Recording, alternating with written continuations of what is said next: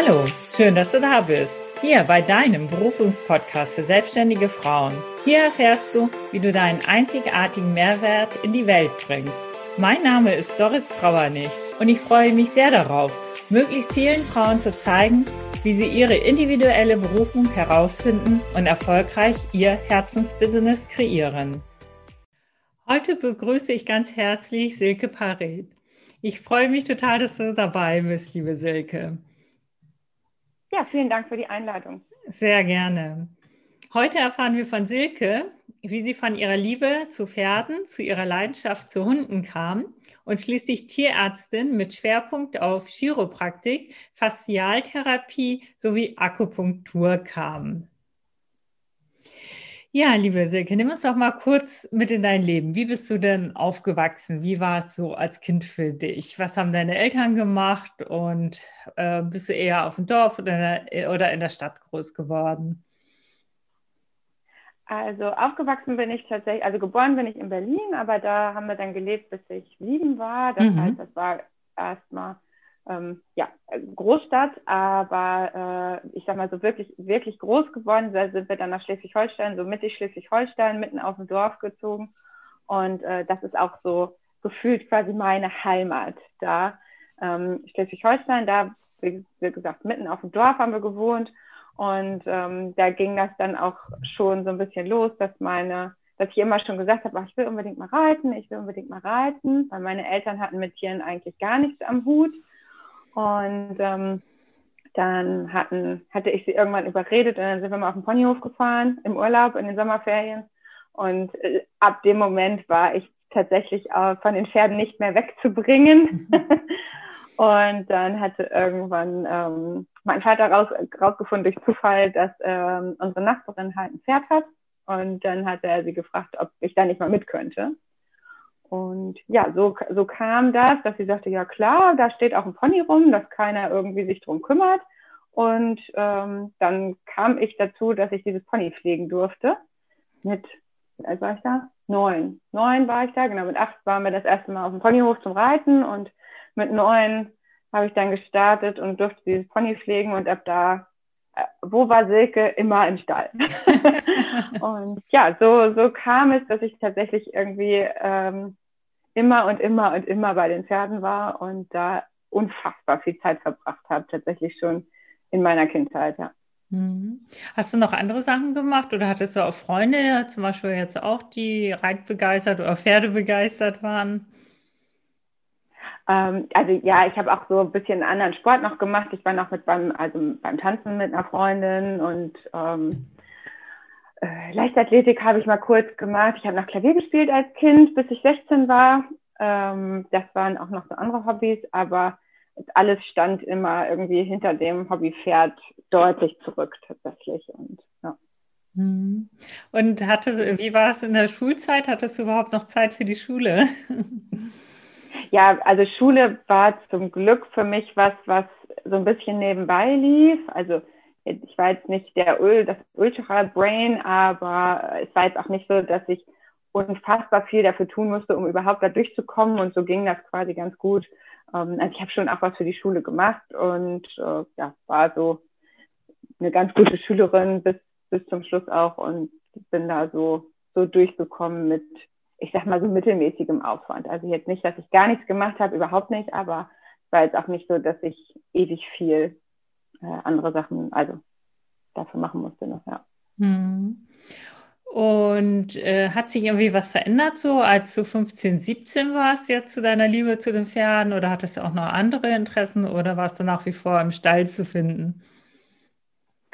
ich war tatsächlich nach wie vor im Stall zu finden. Also so diese klassische Zeit, wo äh, alle immer so den ersten Freund haben und dann solche Dinge gerne hinten runterfallen. Ähm, das war bei mir tatsächlich kein, kein Thema in der Zeit.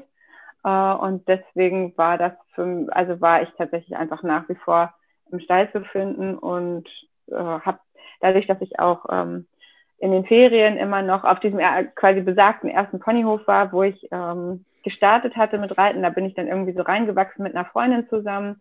Haben wir da auch immer dann die Kinderferienbetreuung gemacht.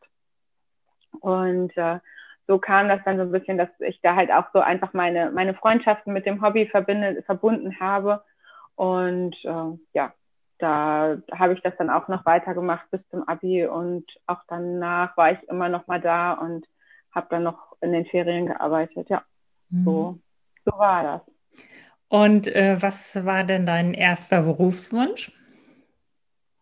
Tatsächlich, als ich ähm, äh, also aus dem Abi kam, wollte ich nicht Tierärztin werden, äh, sondern wollte gerne Psychologie studieren. Mhm. Und da äh, meine Eltern, also meine Mutter hat immer schon gesagt, was ist denn, willst du nicht mal Tierärztin werden? Ist doch eigentlich, passt doch super zu dir. Und ich nur so, nee, auf gar keinen Fall. Also ich wollte tatsächlich nie Tierarzt werden, habe ich immer so gesagt. Und ähm, ich wollte gerne Psychologie studieren und ich wollte gerne Kinder- und Jugendpsychotherapeutin werden. Und äh, dann war ich nach dem Abi ein halbes Jahr in Irland als Au pair und war da in einer Familie, die war etwas schwierig, also für mich einfach in dem Moment sehr, sehr schwierig, weil die Eltern waren kurz vor der Scheidung und die Kinder hatten schon immer ihr Leben lang Au pair, die waren aber auch schon ein bisschen älter. Also sie waren halt zwischen acht und zwölf, waren halt drei Kinder und die hatten halt gar keinen Bock mehr auf Au pair und das war halt, wie gesagt, eine schwierige Situation auch mit den Eltern. Und ähm, da ich auch ein Scheidungskind bin, war das für mich natürlich auch einfach nochmal eine schwierige Situation in dem Moment. Und äh, da habe ich ehrlich gesagt festgestellt, okay, also Psychologie, ich weiß nicht, ich war natürlich in dem Moment auch gar nicht geschult, aber auf jeden Fall echt irgendwie maximal überfordert in dem Moment. Und dann kam ich aus Irland wieder und dann war tatsächlich die Psychologie erstmal gestrichen für mich, weil ich gesagt habe, irgendwie ist das doch nicht so meins vielleicht. Und äh, ja gut, dann kam ich irgendwie auf die Tiere so ein bisschen zurück. Ich habe dann auch noch acht Monate Praktikum gemacht auf einem äh, Hof, wo Pferde ausgebildet wurden. Äh, und ja, dann war ich irgendwie doch zurück zu, ja, es soll irgendwas mit Tieren sein, was kann man mit Tieren studieren, weil auf Studieren hatte ich schon irgendwie Lust. Ja, dann bin ich irgendwie doch bei der Tiermedizin gelandet. Das war so in dem Moment eher das Gefühl, ja, so ein bisschen aus der Not heraus, weil mir nichts anderes eingefallen ist. und ja, dann habe ich auch zum Glück, also ich habe dann tatsächlich so ein bisschen das Schicksal entscheiden lassen, als ich mich äh, beworben habe, weil ich habe gesagt, okay, ich bewerbe mich dann doch für Psychologie und für Tiermedizin, ähm, lasse das Schicksal entscheiden und dann mache ich das, wo ich einen Platz kriege. Mhm. Ja. Für Psychologie habe ich tatsächlich keinen Platz gekriegt und für Tiermedizin habe ich dann auch den Platz gekriegt, sogar in der Wunschstadt, wo ich gerne hin wollte, weil das wurde damals noch über ZVS ver vergeben. Und dann äh, habe ich gesagt, gut, dann ist das jetzt wohl, der Drops ist gelutscht, also werde ich jetzt für Tierärztin und starte mal und guck mal, wie es läuft. Ja, und dann habe ich angefangen zu studieren und eigentlich ab Semester Nummer eins war dann doch irgendwie klar, ja, das ist doch eine schlaue Idee für mich und äh, habe mich da sehr wohl gefühlt mit allem, auch wenn es ein sehr anstrengendes Studium war, aber war ich doch immer sehr klar, ja, doch, das ist das Richtige für mich. Und ja, so bin ich Tierarzt geworden. also nicht der klassische kleine Mädchentraum, ähm, aber am Ende des Tages doch Tierärztin. Mhm. Und äh, bezeichnest du das auch als deine Berufung, dass du denn tatsächlich deine Berufung als Tierärztin gefunden hast, zunächst einmal? Ähm, ich sag mal nicht als dieses ganz klassische Tierärztin, das ist sicherlich nicht die Berufung schlechthin. Ich mag den Job sehr und ich mache den ja auch noch ähm, Teilzeit. Äh, aber wirklich, wie gesagt, dieses da, wo ich sage, okay, meine wirkliche Berufung und mein Herz schlägt absolut für die Chiropraktik und Manualtherapie. Also und ne, Akupunktur zähle ich da jetzt auch nochmal mit dazu, auch wenn es mit den Nadeln ist, aber wirklich, das ist, ähm, dafür stehe ich morgens auf. Also das ist wirklich äh, der, der, das, wo, was ich auch liebe und ähm, was wirklich das Aller, Allerschönste für mich ist. Also wo ich auch äh, wirklich wahnsinnig gerne drin arbeite. Ja. ja. Äh, wann bist du denn darauf gekommen, dass das deine Berufung ist, also dieser Bereich jetzt auch? Also dieser Bereich, also rückblickend ist mir tatsächlich irgendwann mal eingefallen, dass ich, äh, dass ich diesen Bereich tatsächlich schon so ein bisschen als Kind entdeckt habe, ähm, weil ich, weil wie gesagt, als Kind war ich auf diesem besagten Hof, wo ich äh, immer die Pony gepflegt habe und eine Freundin von mir, die war äh, hatte da auch ihr eigenes Pferd stehen und die hatte eine Osteopathin. Das war so die Zeit, wo das so anfing, dass es, ich sag mal, solche Therapeuten und solche Menschen gab. Und ich fand das immer schon super spannend, was die da so gemacht hat. Und fand das irgendwie toll und habe da schon gesagt, das will ich später mal werden. ähm, da das aber irgendwie kein, ich sag mal, klarer Ausbildungsberuf war oder irgendwas, ähm, habe ich das tatsächlich ganz, ganz lange dann auch wieder aus den Augen verloren. Und das war nur mal so dahingesagt in meiner Kindheit, wo ich dachte, das fand ich irgendwie toll. Ähm, dann war das aber irgendwie wieder weg. Und ähm, dann, ja, das hatte ich ja dann Tiermedizin studiert und dann kam ich tatsächlich als erstes wieder in Kontakt mit diesem Bereich durch die äh, Hündin von meinem jetzigen Mann, also mein damaliger Freund, ähm, die hat, war inkontinent. Und dann äh, waren wir bei unserer damaligen Tierärztin, da habe ich noch studiert und die sagte, ja, wir können da entweder Medikamente geben oder wir können versuchen, ähm, das über Chiropraktik zu lösen. Funktioniert relativ gut. Ähm, wir können das einfach probieren. Wenn es nicht geht, können wir immer noch Tabletten geben, aber wir versuchen das. Wäre erstmal klar, ist ja irgendwie immer schöner. Ähm, und dann, dadurch, dass sie auch Arthrose hatte, war das eh eine schöne Geschichte, dass wir gesagt haben, ähm, das ist ja, ich sag mal, für alles gut, also sowohl für die Inkontinenz als auch für den ganzen Bewegungsapparat äh, ist das ja was Schönes für die. Und dann haben wir das versucht und die ist, ähm, hat nie Tabletten gebraucht, die hat dann noch gute fünf Jahre gelebt, nachdem wir das gestartet haben. Als ich dann irgendwann selber konnte, habe ich dann natürlich selber gemacht, aber die ähm, war komplett dicht wieder nach den Behandlungen und das hat super funktioniert. Und das war so der erste Moment, wo ich wieder in diesen Bereich kam, wo ich so sagte, ach ja, da, da war mal was, das äh, irgendwie ist spannend und das hat mich da dann tatsächlich auch gefesselt. Und da habe ich echt gesagt, boah, toll, also das, das will ich auch können. Das war so ein bisschen für mich in dem Moment Zauberei auch, so dieses irgendwie wird nur angefasst und auf einmal funktioniert es wieder. Ähm, das war auch was, was wir ja in der Uni gar nicht gelernt haben, wo was halt gar keinen Platz hatte, ähm, was auch okay ist, weil es einfach nochmal ja so ein riesiges Thema ist. Aber äh, ja, durch die Trini kam ich da, wie gesagt, das erste Mal wieder wirklich in Kontakt mit dem Bereich.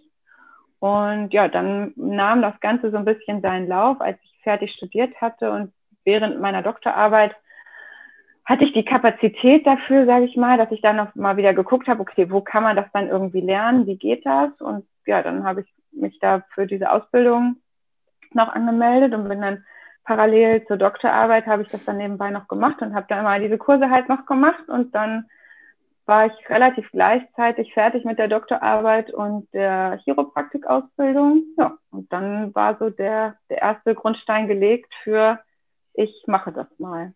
Ja. Und äh, wie lange hat das gedauert, diese Ausbildung?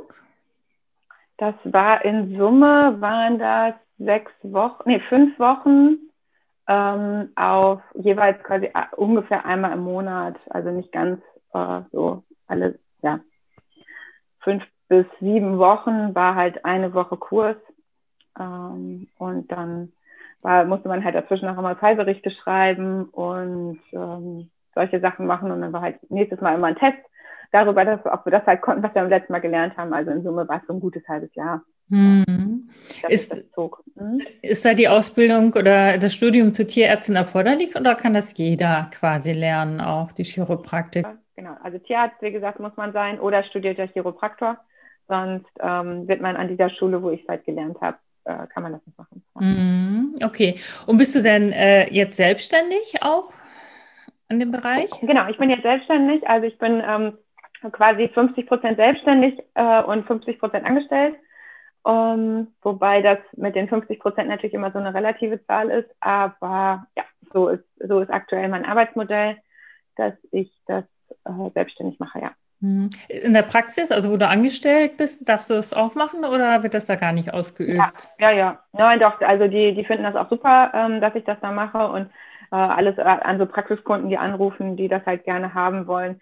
Meine ähm, Chefin, die hat auch eine Osteopathie-Ausbildung, die kann das also auch, also ein bisschen anders von den Techniken, aber ich sag mal vom Grundsatz her kann die halt auch sowas, ähm, aber die leitet das schon auch meistens an mich weiter und meistens mache ich solche Patienten dann und ähm, sie hat so halt ihre anderen Schwerpunkte dann, ja.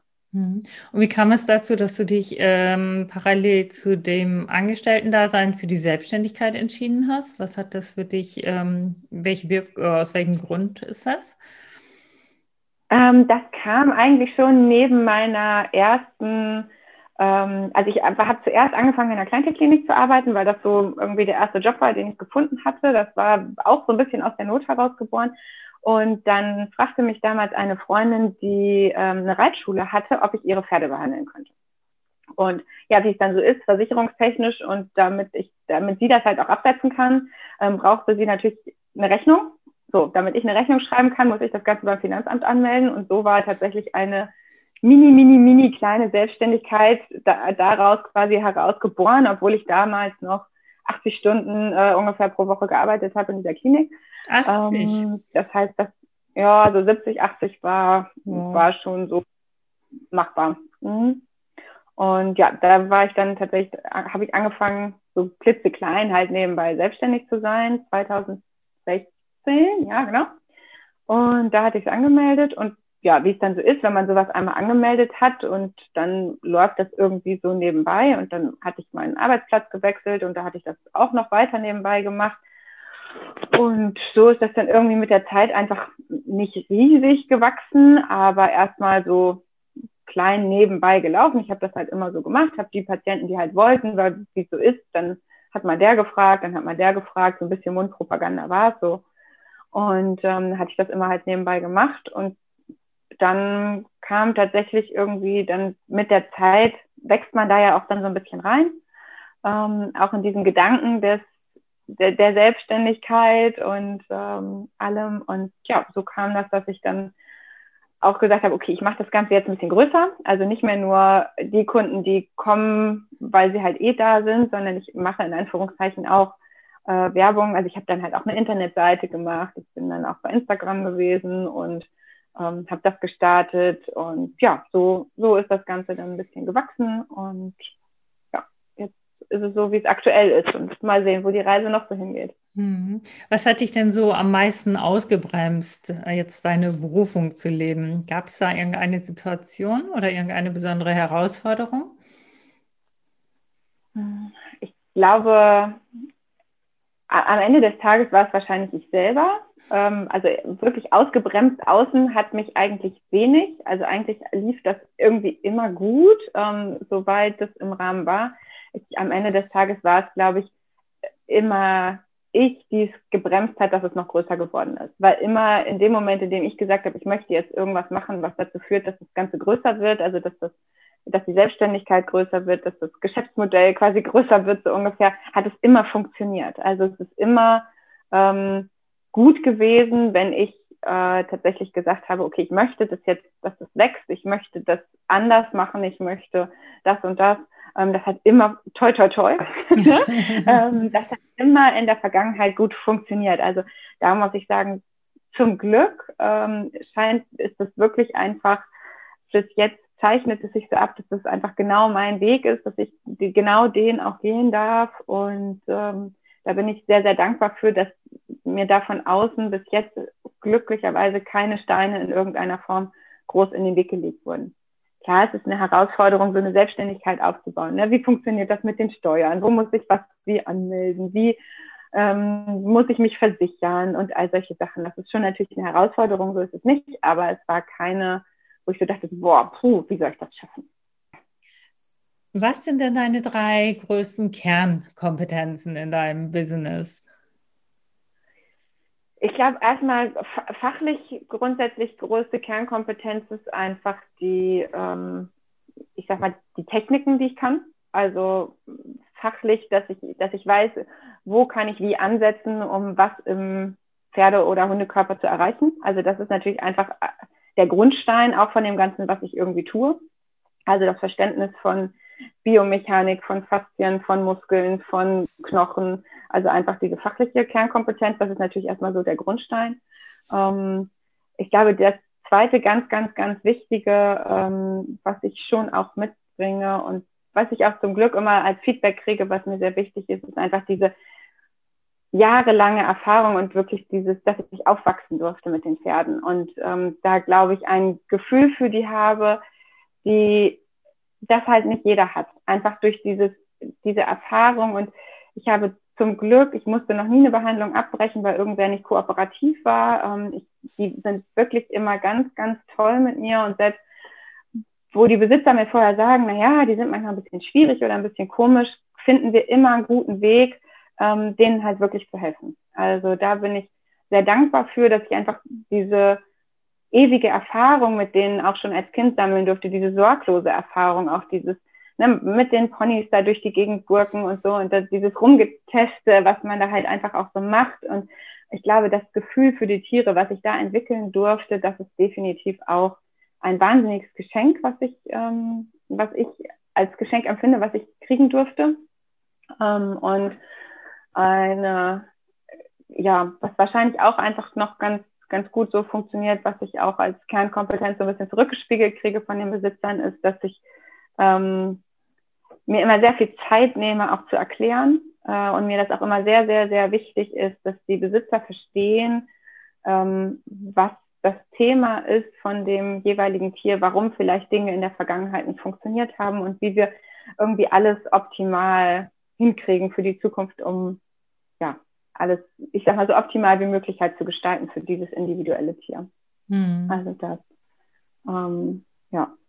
Das ist total. Das wären, glaube ich, so meine drei, drei Kernkompetenzen. Ja. Schön. Ja, was würdest du denn deinem jüngeren Ich mit auf den Weg geben? Gute Frage. Ähm, schwierige Frage, weil ich glaube, alles, was an Ratschlägen dann kommen würde, würde vielleicht auch dazu führen, dass ich Dinge anders mache und am Ende des Tages, ich, ich weiß nicht, ob ich rückblickend was anders machen würde. Das Einzige, was ich vielleicht sagen würde, ähm, hab nicht so viel Angst davor, einfach diesen Weg zu gehen. Also bremst dich in dem Sinne nicht selbst aus, sondern vertraue einfach so ein bisschen mehr ins Leben, weil es war schon an manchen Stellen, gerade wo ich auch so sehr, sehr viel gearbeitet habe in der Kleintierklinik, das war auch eine sehr harte Zeit für mich. Ähm, und da würde ich, glaube ich, einfach nur so ein bisschen sagen, steh zu dem, wer du bist und geh so deinen Weg weiter und verkauf dich da nicht unter Wert.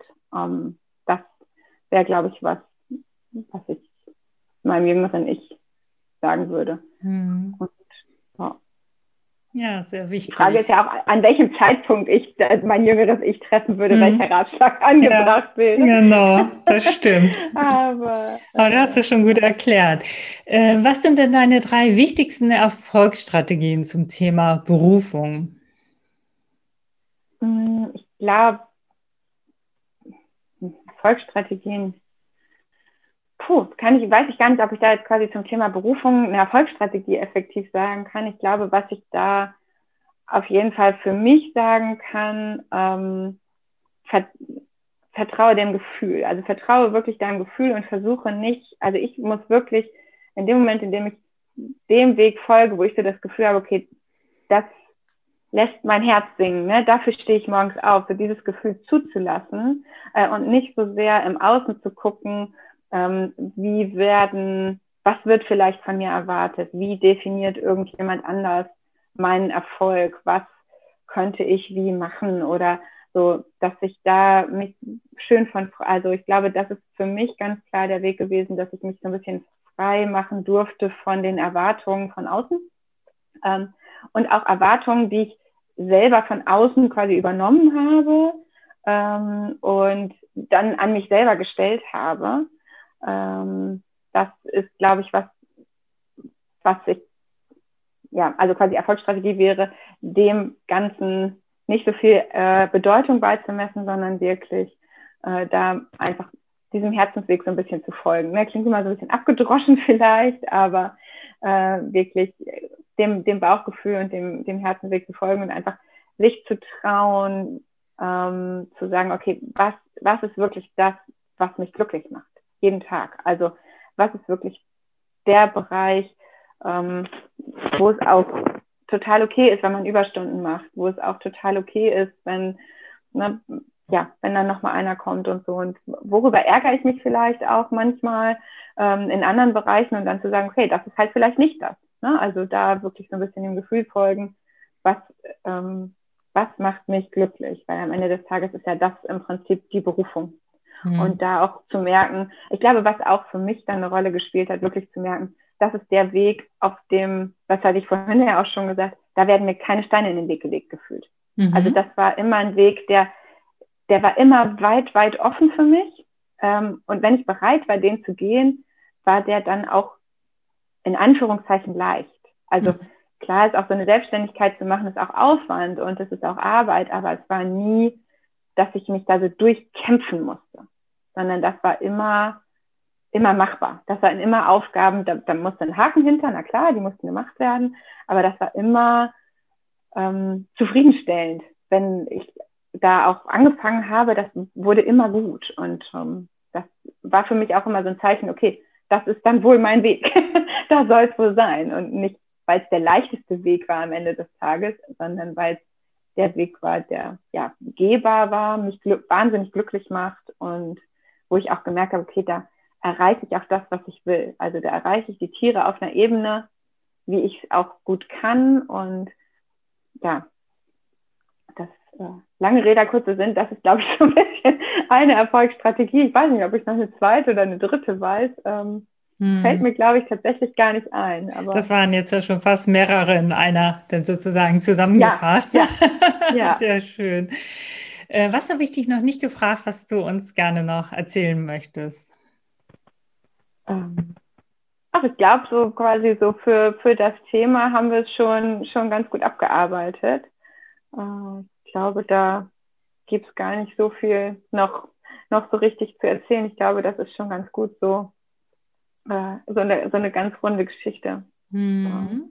Ja, also ich bin, wie gesagt, kann nur sagen, ich bin wahnsinnig glücklich, dass ich für mich da meine Berufung irgendwie wie finden durfte und was für mich einfach das Aller, Allerschönste da jeden Tag aufs Neue ist, einfach zu sehen bei den Pferden und auch bei den Hunden, dass ich einfach die, die Möglichkeit habe, denen so sehr helfen zu können und die so sehr zum Strahlen zu bringen durch diese Arbeit, ähm, das macht mich einfach unfassbar glücklich. Und äh, ja, das ist, glaube ich, alles, was es da noch zu, sagen gibt, nach allem, was wir schon hatten. Ja. Ähm, ich glaube, den ganzen Rest, ja, ist ja eigentlich schon eine ganz runde Geschichte. Genau, du sprichst ja auch vor Begeisterung, für Leidenschaft, also es kommt so richtig durch. Das ist total das toll. Ist schön, das ist ja. schön, weil das genau das ist nämlich auch Weiß, ja.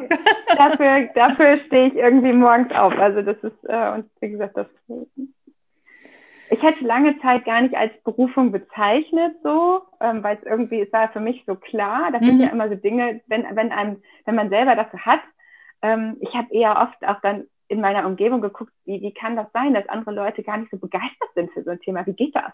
Ähm, weil das für mich immer so, so klar war, dass man sowas hat. Ähm, und äh, dann irgendwann kam das erst äh, ganz, ganz spät, also jetzt noch gar nicht lange, dass ich das wirklich auch wahrnehme, dass das was Besonderes ist, wenn man sowas hat. Also dass man so dieses eine Thema hat, wo man so wirklich für brennt und sagt, das ist so genau mein Ding. Also das ist gar nicht und das ist ja auch nichts Schlimmes, ne? dass mhm. das nicht jeder hat. Aber für mich war das halt so mega normal, weil ich das halt immer hatte. Ja. Dieses, diese Leidenschaft einfach für, für so ein Thema. Ja. Mhm.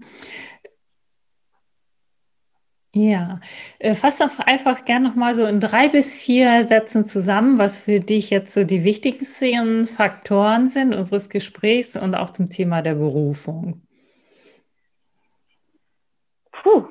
ähm, also ich glaube, wie gesagt, bei unserem Gespräch, das Wichtigste für mich ist da ganz klar, also sowohl zum Thema Berufung als auch jetzt so für heute einfach, wenn man eine Berufung hat, ich glaube, man darf sich einfach so ein bisschen trauen, mal hinzugucken und zulassen ähm, und einfach mal sich trauen hinzufühlen. Ähm, was ist wirklich mein Thema? Wofür, wofür brenne ich? Wofür stehe ich morgens auf? Was mache ich am liebsten? Und wenn man vielleicht auch am Ende des Tages zurückblickt, zu sagen, was kostet mich vielleicht auch am wenigsten Kraft, klingt so ein bisschen doof, aber dass es gar nicht so dieses, so, so ein Arbeitsgefühl ist, ne? so mhm. dieses, oh Gott, ich muss arbeiten. Ähm, klar, es ist für mich auch Arbeit, ähm, aber es ist halt unfassbar befriedigende Arbeit. Und ich glaube, das darf es sein, dass es nicht, ähm, dass man sich wirklich traut und auch zulässt, ähm, sich selber zu fragen, worum geht es mir eigentlich im Leben? Was ist, was ist mein Wunsch? Was will ich vielleicht auch bewirken? Was kann ich noch dazu gut? Und das versucht dann irgendwie zusammenzubringen, dann, wenn man da eine Chance hat und Kompetenzen hat. Und die hat dann ja irgendwie auch bestimmt jeder in, in irgendeiner Form. Und äh, ja, ich glaube, man darf sich trauen, seinem Herz zu folgen. Das war für mich glaube ich, rückblickend das Allerwichtigste. Mhm. Also es lohnt sich, die Berufung zu finden und auch dafür zu gehen. Also auch wenn, wenn, wie du gerade beschrieben hast, zum Beispiel Freunde das nicht haben, also dass sie auch nochmal genauer hingucken, was wollten die schon immer gerne machen, was ist eigentlich wirklich ihrs und eventuell auch nochmal einen anderen Weg einzuschlagen, um dann auch im Leben dieses Glück und diese Freiheit zu spüren, auch äh, wenn viel zu tun ist, aber einfach diese Freude und diesen Spaß einmal im Beruf und das wirkt sich ja dann letztendlich auch auf das Leben aus. Absolut, ja, absolut. Also ja. abends quasi zufrieden ins Bett gehen zu können, selbst wenn man vielleicht viel gearbeitet hat, aber sagen zu können, ja, das, das war doch trotzdem ein guter Tag. Also, weil ich glaube, was für mich auch ganz, ganz wichtiges Zitat mal war, gerade in der Zeit, wo ich so wahnsinnig viel gearbeitet habe, war, ähm, wir alle denken immer so sehr in Work-Life-Balance und Arbeitszeit und Freizeit. Und da hat mal ähm, eine Freundin zu mir gesagt, na ja, aber am Ende des Tages ist alles Lebenszeit. Mhm. Und das ist was, ja, also es ist so banal, wenn man ehrlich ist, ne? wenn, wenn das so gesagt wird, sagt man so, ja klar. Aber das ist was, was, wir, was mir echt so ein bisschen die Augen geöffnet hat, dass es auch die Zeit, in der man arbeitet, ist halt ja wichtige Zeit für mich. Und es ist halt auch unfassbar viel Zeit, weil wenn man mal guckt, wie, wie viel Zeit arbeitet man so, ist ja viel. Ja. ne? So am, am, am Tag einfach. Und das ist so traurig, wenn man da Zeit mit Dingen verbringt, die einfach nicht schön sind. Nur um am Ende des Tages irgendwie Geld zu verdienen, um Dinge in einer Freizeit zu tun. Ähm, die natürlich ist es schön, wenn man Freizeit hat. Auch ich habe gerne Urlaub, gar keine Frage. Aber ähm, das, das war für mich wirklich was dieses diese Wertschätzung dieser Zeit und auch diese Nutzung dieser, ich sag mal, mir geschenkten Zeit in diesem Leben, ähm, das, wie gesagt, es klingt so banal, dieses am Ende des Tages ist alles Lebenszeit und nicht nur Arbeitszeit oder Freizeit, aber mhm. irgendwie hat mich das in einem Moment auch getroffen, wo es, wo ich, glaube ich, genau einmal hören musste. Ja. Äh, um da einmal so ein bisschen auch zu durchdenken, okay, wie will ich diese Lebenszeit, in der ich arbeite, gestalten, und damit sie mich halt auch wirklich zufrieden macht und ich damit was erreiche, wo ich am Ende des Tages glücklich bin, stolz drauf sein kann und auch irgendeinen Effekt mit habe, den ich gut finde. Mhm. Ja, das hast du wunderbar gesagt. Ja, den Schluss des Interviews überlasse ich gerne dir. Wo finden wir dich denn? Wie können denn unsere Zuhörer auf dich am besten zukommen? Also ähm, Entweder bei Instagram zum Beispiel bin ich zu finden unter vetchiropraktik.paret. Ähm, dann eine Internetseite gibt es natürlich auch immer. Äh, das ist tierchiropraktik-hannover.de. Also da gerne auf äh, irgendeiner Weise. Da sind auch noch andere Kontaktdaten wie äh, ähm, Telefonnummer, E-Mail-Adresse und das volle Programm auch zu finden. Das heißt, wer da gerne Kontakt aufnehmen möchte, kann das natürlich gerne machen. Ähm, und genau, da bin ich zu finden. Äh, wohnen tun wir ganz äh, wunderschön, so eine halbe Stunde westlich von Hannover. Ähm, auch jetzt so ein bisschen auf dem Dorf, direkt am Wald, das ist ganz hübsch. Und ja, genau, hier bin ich halt regional zu finden, bin hier auch regional, ich sag mal, unterwegs für alle meine Patienten und manchmal fahre ich auch ein bisschen weiter, je nachdem, wie so, wie so die Tourgestaltung ist, ähm, wo die Anfragen sind. Und ja, genau, so so bin ich zu finden und so kann jeder, der möchte, gerne auch Kontakt aufnehmen, wenn Fragen sind. Und genau, so ist es. Wunderbar. Und man kann auch direkt zu dir kommen, wenn man möchte, mit seinem Hund, also ja, zum Beispiel. Genau, genau. Ja, ja, ja, absolut. Also wir haben äh, 2018 ein wunderschönes altes Fachwerkhaus gekauft und ah. da hatte ich genau gleich gesagt, ich hätte gerne quasi den Platz, dass wir da ein Behandlungszimmer halt für die Hunde machen. Und da, ja genau, haben wir hier bei uns direkt äh, bei mir zu Hause. Das ist ganz, ganz wunderschön. Habe ich äh, die Möglichkeit, halt die Hunde zu behandeln. Das nutze ich auch sehr, sehr viel. Da bin ich auch wahnsinnig glücklich über diese Option, dass ich dann nicht äh, immer in Hausbesuch muss, weil das natürlich mir die Möglichkeit gibt, deutlich effektiver äh, zeitlich zu planen äh, für die Hundepatienten. Und genau, die Hunde, die äh, kommen zu mir, Katzen auch. Ja, ja. Ach, schön. Ja, wir haben nur von vier Minuten bisher gesprochen. das stimmt, das stimmt. Also, weil das, ich sag mal, der, der absolute Hauptteil auch der Patienten ist. Also, ja. Hunde und Pferde sind der absolute mhm. Hauptteil. Ähm, aber auch tatsächlich, ich habe schon Kaninchen behandelt, mhm. äh, Katzen kommen auch ab und zu. Also, schon, so geht erstmal viel. Aber ja, der Hauptteil sind tatsächlich Hunde und Pferde. Ja, und den Pferden fahre ich natürlich nach Hause. Sehr schön. Ja, toll. Dann danke ich dir ganz herzlich für das spannende Interview. Also sehr, sehr gerne. War wirklich schön mit dir. Und ich habe eine Menge dazu gelernt. Ich denke, unsere Zuhörer auch. Und ich bin einfach gespannt, wie es auch weitergeht und welche Kreise unser Interview auch für dich noch zieht. Ja, danke. Vielen Dank für die Einladung. Hat mich sehr gefreut. Ja, alles Liebe und Gute. Danke gleichfalls. Tschüss. Tschüss Danke fürs Zuhören. Ich freue mich unglaublich, wenn du deinen Berufungspodcast jetzt abonnierst und speicherst. Ich wünsche dir den Drive und den Mut, dich jetzt auf die Reise zu deiner Berufung zu machen und sie in die Welt zu bringen. Denn du bist ein Geschenk für diese Welt und die Welt wartet auf dich. Ich sende dir eine riesengroße Umarmung. Es ist so schön, dass es dich gibt. Ganz liebe Grüße, deine Doris.